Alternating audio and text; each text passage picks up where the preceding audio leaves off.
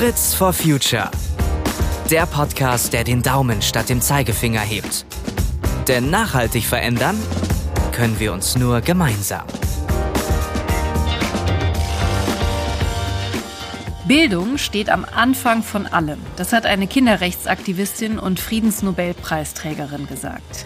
Bildung für alle gehört zu den 17 Nachhaltigkeitszielen der UN und das aus gutem Grund. Allein in Deutschland können 6,2 Millionen Menschen nicht richtig lesen und schreiben. In kaum einem Industrieland ist der Bildungserfolg einer Person so abhängig von ihrem sozioökonomischen Hintergrund wie in Deutschland. Kinder aus Familien mit niedrigen Bildungsabschlüssen werden strukturell benachteiligt. Wir wollen in dieser Folge von Fritz for Future über Bildungsgerechtigkeit sprechen und darüber, welche Zukunftschancen wir verspielen, wenn wir das Thema Bildung nicht viel höher aufhängen. Und ich habe heute tolle Gäste hier im Studio und zugeschaltet, die ich ganz kurz vorstellen möchte. Dr. Ute Krupp ist Leiterin der Forscherwelt, einer Bildungsinitiative von Henkel für Kinder im Grundschulalter und kann berichten, was da genau passiert und warum sie so sehr von der Wichtigkeit dieses Engagements überzeugt ist. Ein ganz herzliches Willkommen an dich. Hallo. Und auch ein herzliches Willkommen an Rosana Heilmann, die als Fellow für die Organisation Teach First Deutschland gearbeitet hat. Das bedeutet, dass sie Schülerinnen und Schüler aus einem sozialen Brennpunkt zwei Jahre als zusätzliche Lehrkraft begleitet hat, um ihnen zu zeigen, was alles in ihnen steckt. Hallo Rosana. Hallo, schön hier zu sein. Wir freuen uns auch sehr, dass du da bist. Ute, was genau ist die Forscherwelt? Die Forscherwelt ist zum einen ein ganz spezieller Ort für junge Kinder im Grundschulalter, wo diese Kinder in die Rolle von Forscherinnen und Forschern schlüpfen können und selbstständig experimentieren können. Zum anderen ist die Forscherwelt der Name oder ist Forscherwelt der Name einer internationalen Bildungsinitiative. Das heißt, wir tragen dieses Programm, was wir hier vor Ort machen, auch in die Welt hinaus. Und wie kann ich mir das genau vorstellen? Was passiert da? Du hast gesagt, äh, die äh, Kinder können als Forscherinnen und Forscher selber experimentieren. Wie muss ich mir das ganz praktisch vorstellen? Beschreib mal so eine klassische Situation. Ähm, wir laden Kinder ein, zum Beispiel in Ferienkursen, für eine ganze Woche zu uns zu kommen. Die sind den ganzen Tag vor Ort. Und innerhalb von so einer Woche forschen wir mit den Kindern zu einem großen übergreifenden Thema. Das kann zum Beispiel das Thema Kleben sein. Woraus ist ein Klebstoff? Wie stelle ich den her? Wie teste ich den Klebstoff? Und die Kinder arbeiten ganz praktisch mit Brille und Schutzkittel ausgestattet an einem, an einem Labortisch und dürfen wie die großen Forscherinnen und Forscher mit professionellen Materialien arbeiten und so Schritt für Schritt die einzelnen Schritte eines Forschungsprozesses abarbeiten und damit am eigenen Leib erleben, was es heißt zu forschen. Es klingt genauso spannend, wie es wahrscheinlich auch ist. Was würdest du sagen, wie kann die Forscherwelt zum Thema Bildungsgerechtigkeit und Chancengleichheit an der Stelle beitragen? Erreicht ihr die Kinder besser in dieser Forscherwelt als vielleicht im Schulunterricht? Die Forscherwelt hier vor Ort ist ja ein ganz spezieller Ort, besonders für die Kinder ausgestattet. Und das merken die in dem Moment, wo die hier hinkommen. Wir bieten zum Beispiel Grundschulklassen an, hier hinzukommen, zu experimentieren über eine ganze Unterrichtsreihe. Das heißt, die kommen mehrfach. Und das ist etwas, das gibt es an Grundschulen normalerweise überhaupt nicht. Die Grundschulen haben keine Fachräume. Da wird am Klassentisch, am, Schultisch experimentiert. Da kann man gar nicht so viel machen, wie wir hier vor Ort machen können. Das heißt, wenn die hier hinkommen, ist es das erste Mal, dass sie mit diesen Geräten arbeiten können, das erste Mal, dass sie naturwissenschaftlich arbeiten. Und das hinterlässt einen unglaublich tollen Eindruck. Und es ist so, dass wir aufgrund der Lage viele Schulen und Schulklassen erreichen, die aus ähm, vielleicht auch sozialen Brennpunkten kommen, Brennpunkten kommen, Kinder, die äh, von zu Hause aus wenig Zugang haben zu solchen speziellen Bildungsangeboten, keine außerschulischen Kurse besuchen dürfen. Und für die ist das natürlich besonders spannend und wirklich ein unglaubliches Erlebnis. Wie erlebst du die Kinder denn auch in der Entwicklung? Die sind ja einige Zeit dann auch in dieser Forscherwelt. Also was sind so die schönsten Erlebnisse, die du beobachten kannst, wie die Kinder sich entwickeln, wenn sie vielleicht auch merken, Mensch, toll, da habe ich ja quasi im Kleinen was erforscht und auch so die eigene Stärke erkennen? Das Besondere an dieser experimentellen Arbeit, die wir hier machen mit den Kindern, ist, dass dort andere Fähigkeiten angesprochen werden, als, sage ich mal, beim Lesen und Schreiben und Rechnen lernen. Das sind ja diese sehr auch sprachlich anspruchsvollen Dinge. Hier arbeiten wir praktisch und hier kommen andere Talente zum Vorschein. Die Kinder, die gut organisieren können, die geschickt sind, die leben hier auf. Die können plötzlich zeigen, was sie können. Und da gibt es schon das eine oder andere Aha-Erlebnis und die Kinder erleben plötzlich, oh, ich kann das besonders gut. Das äh, gibt ein großes Erfolgserlebnis für Kinder, die sonst frustriert sind, weil sie einfach sprachliche Barrieren erstmal überwinden müssen, bevor sie zeigen, was sie können. Rosanna, das ist ja genau das Anliegen von Teach First Deutschland, also den Kindern wirklich zu zeigen, was in ihnen steckt und was sie alles können. Und wenn ich an Teach First Deutschland denke, dann bin ich gedanklich ehrlich gesagt immer direkt bei dem Film Fuck you Goethe, in dem Herr Müller ja eigentlich irgendwie als Fellow arbeitet, würde ich mal fast sagen, das, was, was du auch gemacht hast. Wie sah deine Arbeit als Fellow aus, also so in der Realität, unabhängig vom Film? Ja, also es war natürlich nicht ganz so dramatisch äh, wie im Film, weil ich ähm, genau, ich kam nicht an die Schule, um meinen Schatz auszugraben oder mein Diebesgut, sondern tatsächlich mit dem mit dem großen Ziel, Schülerinnen zu fördern. Und ich war in einer Grundschule in Hamburg, auch in, in einem Stadtteil, den man wahrscheinlich als sozialen Brennpunkt ähm, bezeichnen würde. Und ich würde auch sagen, dass tatsächlich der Kern der Fellow-Arbeit, so wie ich sie erlebt habe und wie sie auch ähm, von, von vielen Fellows jetzt immer noch gemacht wird, genau das ist, was Herr Müller im Film gemacht hat. Also diesen Beziehungsaufbau zu Schülern bestärken, ihnen ähm, Chancen aufzuzeigen, ähm, sie zu fördern gemäß ihrer persönlichen Stärken und auch, und das ist etwas, was einfach nebenbei passiert, aber meiner Meinung nach genauso wichtig ist, den eigenen Horizont erweitern. Das ist bei mir ganz stark passiert und ich finde, das zeigt der Film tatsächlich auch ganz schön. Und meine Arbeit sah konkret so aus, dass ich ganz viel im Team-Teaching unterwegs war. Das heißt, ich war in einer Grundschule mit eher kleineren Klassengrößen, wo die Schüler aber alle sehr unterschiedliche Lernstände in den unterschiedlichen Fächern hatten und dann entsprechend ihres Lernstandes individuell ähm, im Arbeitsmaterial arbeiten konnten. Und da war es immer von großem Vorteil, wenn man mehr als eine Lehrkraft da drin war, um möglichst individuell zu fördern, auf Fragen einzugehen und Zeit für die einzelnen Schüler zu haben, damit sie auch entsprechend ihres Lernstands sich weiterentwickeln konnten. Zusätzlich habe ich dann noch Angebote im Ganztagsbereich angeboten, von der klassischen Hausaufgabenbetreuung ähm, bis zu einem Theaterkurs haben wir beispielsweise gemacht.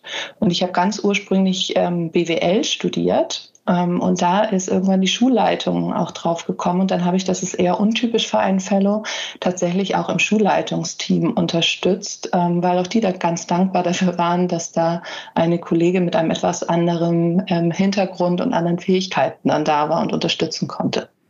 Und ist das denn so in der Arbeit äh, als Fellow, ähnlich wie bei Herrn Müller auch, dass man erstmal auch auf äh, Bockigkeit, will ich mal sagen, stößt und Sie sagen, äh, was, was willst du denn jetzt hier? Warum willst du mich unterstützen? Hast du das auch erlebt?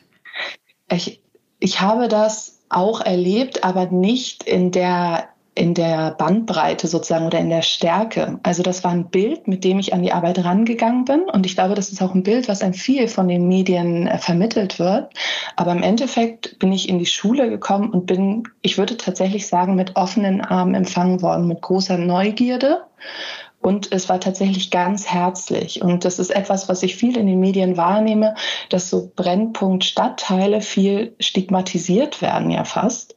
Und ich, das war tatsächlich ein Augenöffner, muss ich auch zu meiner Schande sagen, einfach dahin zu kommen und zu sagen, diese, diese Schulrealität unterscheidet sich nicht viel von dem, was ich als Kind erlebt habe. Und es ist genauso schön und es sind genauso engagierte Pädagogen und es sind genauso tolle Schüler und manche davon ähm, sind manchmal bockig, aber das ist jeder vermutlich mal.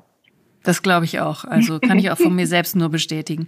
Was, was ist die wertvollste Geschichte, die du für dich mitgenommen hast aus dieser Zeit? Vielleicht auch ein konkretes Kind, was du betreut hast, ähm, oder einfach eine konkrete Geschichte, wo du sagst, Mensch, da habe ich für mich einfach auch nochmal ganz viel gelernt und für mein zukünftiges Leben.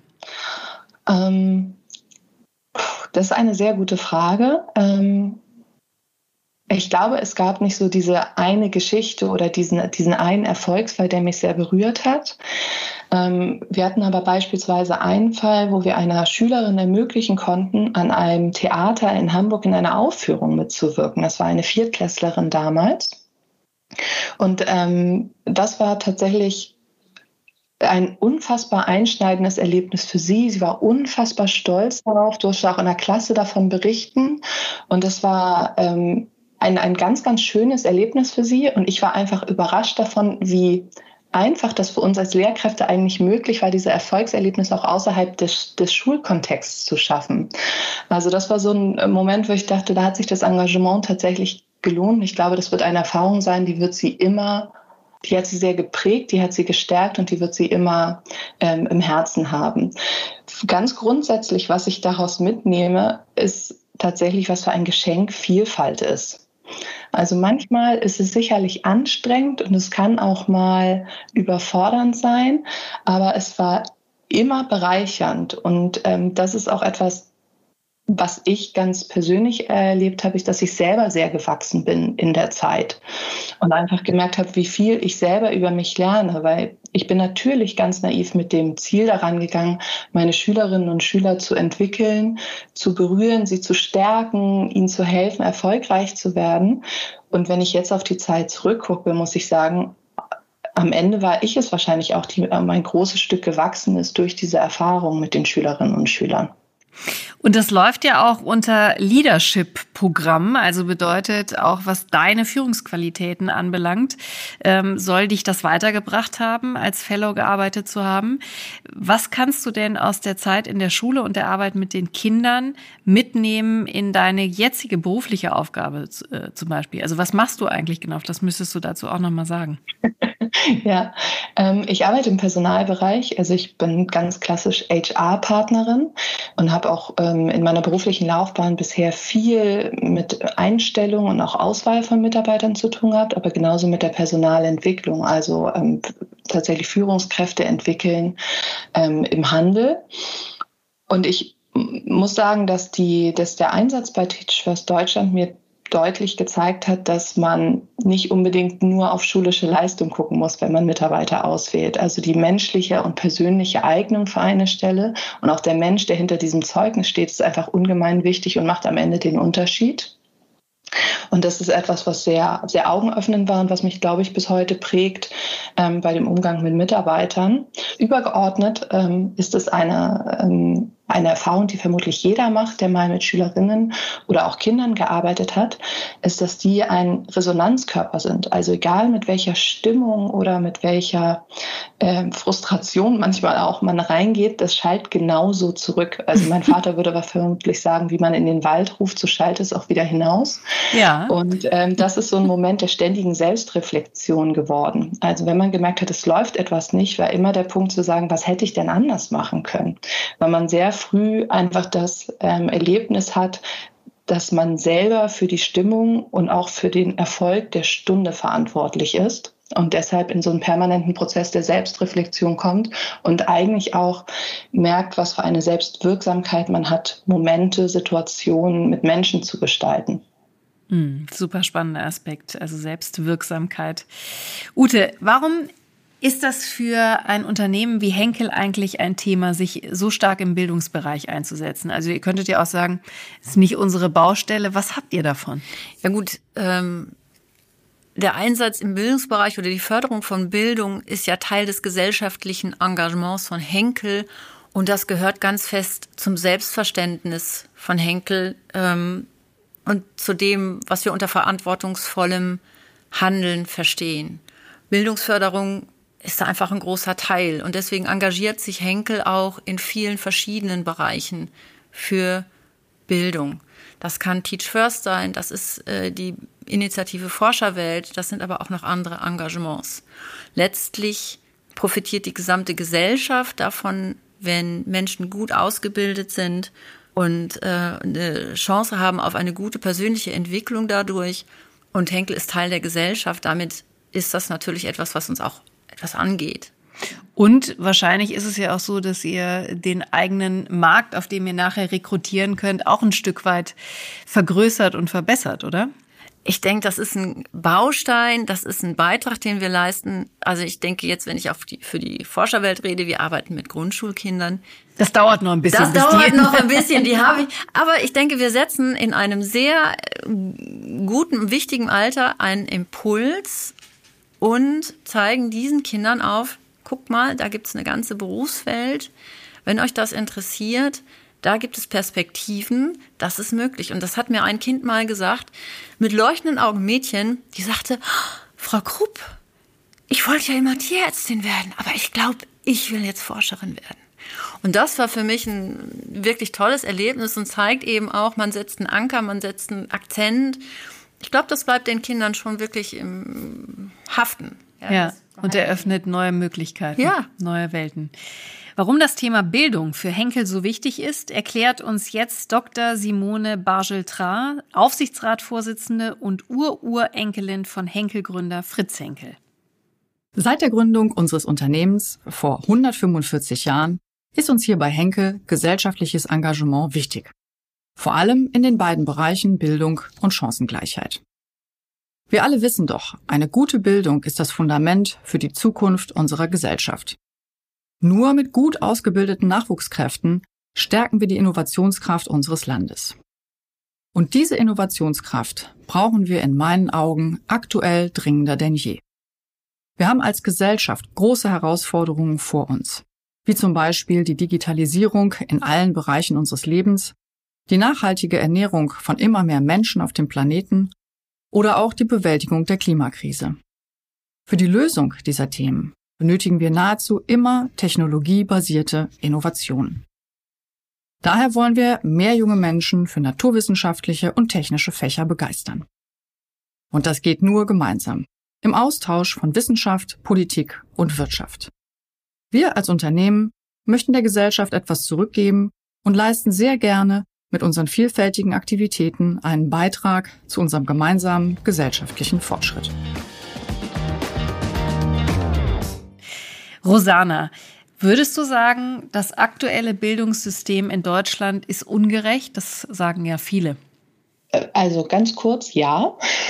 Und du hast es ja auch eingangs schon gesagt, der Bildungserfolg von einem Schüler hängt hochgradig vom Bildungsgrad der Eltern und der Herkunft ab in Deutschland. Und das kann man nicht als gerecht bezeichnen, meiner Meinung nach, weil das Faktoren sind, die natürlich überhaupt nicht in der Wirksamkeit des Schülers liegen, die irgendwie zu beeinflussen. Und Trotzdem ist eine pauschale Aussage mal etwas schwierig, weil die Bildungslandschaft in Deutschland ja extrem vielfältig ist. Ähm, und es gibt sicherlich Städte oder auch Regionen, Bundesländer, das sind oft auch ähm, Regionen, wo gerade die Schülerschaft vielleicht nicht unbedingt einfach ist, die sehr kreative und wirksame Ansätze zeigen, um diese Bildungsgerechtigkeit auszumerzen. Aber ein weiterer Punkt, der auch ganz präsent war, als ich an der Schule war, ist einfach diese gesellschaftliche Wahrnehmung von Bildung. Also auch in Gesprächen mit den Eltern haben wir immer wahrgenommen, dass immer noch der Glaube vorherrscht, in einer homogenen Gruppe, wo alle den gleichen Leistungsstand haben, lernt man zum Beispiel am erfolgreichsten. Und das ist etwas, was ich aus meiner Erfahrung schlichtweg nicht unterschreiben würde. Oder auch, dass Eltern sehr früh, und das suggeriert ja unser Bildungssystem auch oder hat es über lange Jahre, dass nur Leistung zählt und Eltern deshalb sehr, sehr früh darauf pochen, dass, ihr, dass die Leistung ihrer Kinder auch messbar gemacht werden kann. So hatten wir oft Eltern, die frühzeitig nach Schulnoten gerufen haben für ihre Kinder. Und das waren oft die Eltern, bei denen man gesagt hätte, das hätte eher demotivierend auf die Kinder gewirkt, weil die zwar viel Spaß am Lernen hatten und das System Schule sehr genossen haben, aber noch nicht die Leistung gebracht haben, die man eventuell mit gut oder sogar sehr gut, was häufig dann der, die Wahrnehmung der Eltern war, hätte ähm, benoten können. Also ich glaube, dass man bei dieser Diskussion immer zwei Seiten berücksichtigen muss. Einerseits das Bildungssystem, in dem sich viel tut, aber sicherlich noch nicht genug, aber auch die Gesellschaft und mit welchem Anspruch man Kinder in die Schule schickt. Das glaube ich auch. Also dieses, alle müssen aufs Gymnasium, das kennt man natürlich auch immer aus dem eigenen Umfeld. Äh, das kann manchmal schwierig sein und auch die Kinder wahnsinnig unter Druck setzen und vielleicht einfach an der Stelle mal so ein bisschen die Perspektive erweitern. Ute, was glaubst du? Wie kann man Bildungsgerechtigkeit in Deutschland unterstützen? Also ich würde da letztlich auch ähm, mit übereinstimmen, was die Rosanna gesagt hat. Es sind zwei Seiten. Das eine ist, was können wir vom Bildungssystem heraus tun? Wie statten wir die Schulen aus? Wie statten wir die Schulen personell aus? Ähm, mit Sachmitteln, so dass wir kleinere Lerngruppen, gute Klassen haben, gute ähm, Ausstattung auch, was, was Gegenstände, Sachmittel und so weiter angeht. Das andere sind aber einfach die Familien, die Eltern. Und wenn beides nicht zusammenkommt, wenn wir die Familien und die Eltern auch nicht mitnehmen, durch eine gute Schulsozialarbeit, solche Sachen, dann ist es wirklich schwierig. Also es ist ja nicht nur das rein technische und die, die, die Statistik, sondern das ist ein Zusammenleben, es ist ja ein Lebensraum letztlich, die Schule, was in der Schule passiert und auch was zu Hause passiert. Und das muss irgendwo besser zusammenkommen. Ähm, Verantwortung sehe ich da auf beiden Seiten und ähm, dann vielleicht auch die Einstellung zu diesen ganzen Dingen. Also wir, ich, das ist jetzt mal eine sehr persönliche Meinung, es wird ja oft auch dann so konsumiert. Ne? Die Schule muss liefern, meine Kinder müssen ein, zwei tolle, tolle Noten haben, müssen super erfolgreich sein, ich will aber damit nichts zu tun haben.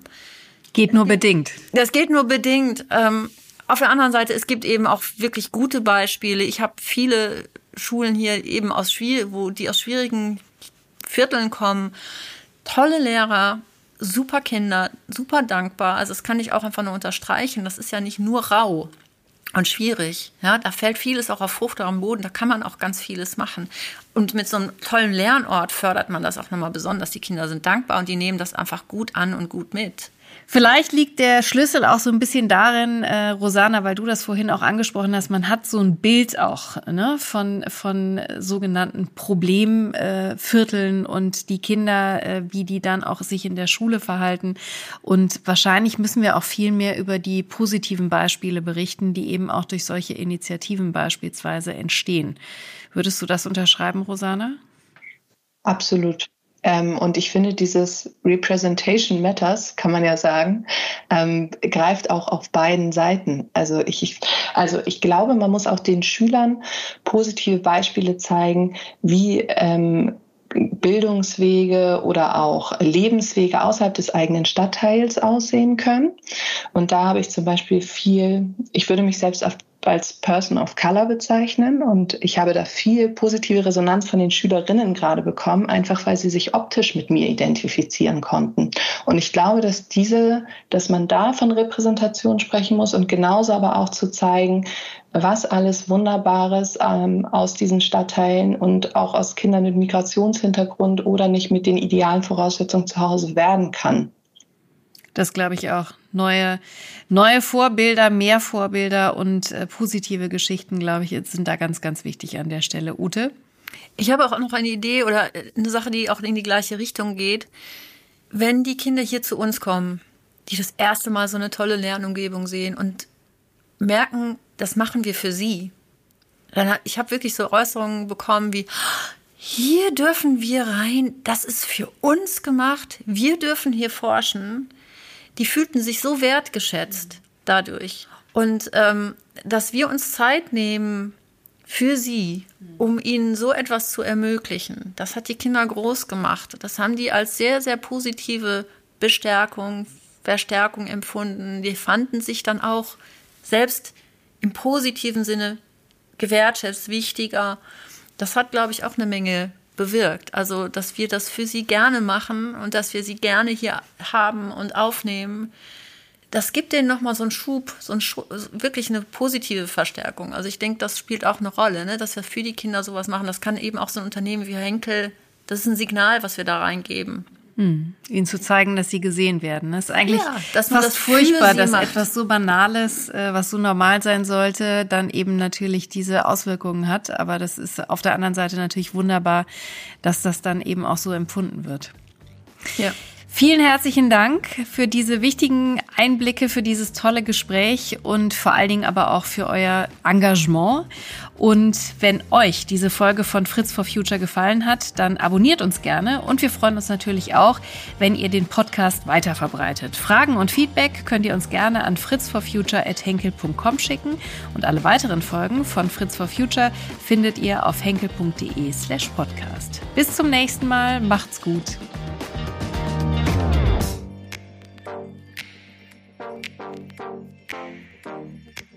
Fritz for Future.